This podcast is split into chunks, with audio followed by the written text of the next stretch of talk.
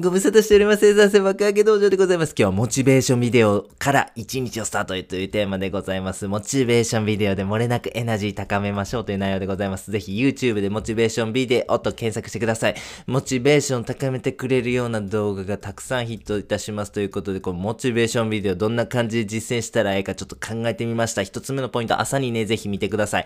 朝一からテンション上げてですね、その日をですね、エナジー満点で乗り切りましょうということでございますね。二つ目、散歩しながらでございますね。散歩しながら動画見る。いや、まあ、音声だけでもいいかなと思うんですよね。はい、ぜひぜひやってみてください。あとね、散歩しながら、モチベーションビデオ見ながら、バナナ食べる。これ最強でございます。バナナ朝に食べると、セロトニンと呼ばれる幸せホルモン、ドバドバ作られますからね。はい、えバナナ、えモチベーションビデオ散歩、これ朝散歩定食としてですね、皆さん毎日毎日実践してみてくださいということでございます。最後にやってみようのコーナーでございます。